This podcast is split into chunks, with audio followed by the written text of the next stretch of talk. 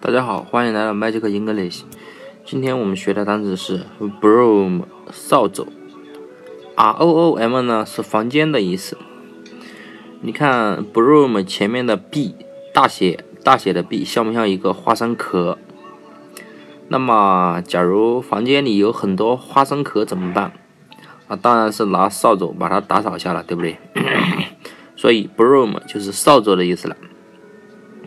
你想，假如你和一些同学啊聊天啊，然后聊得很嗨，在房间里聊得很嗨，然后吃了很多花生，然后花生壳掉在地下了，那么花把把不不就把房间给弄脏了吗？对吧？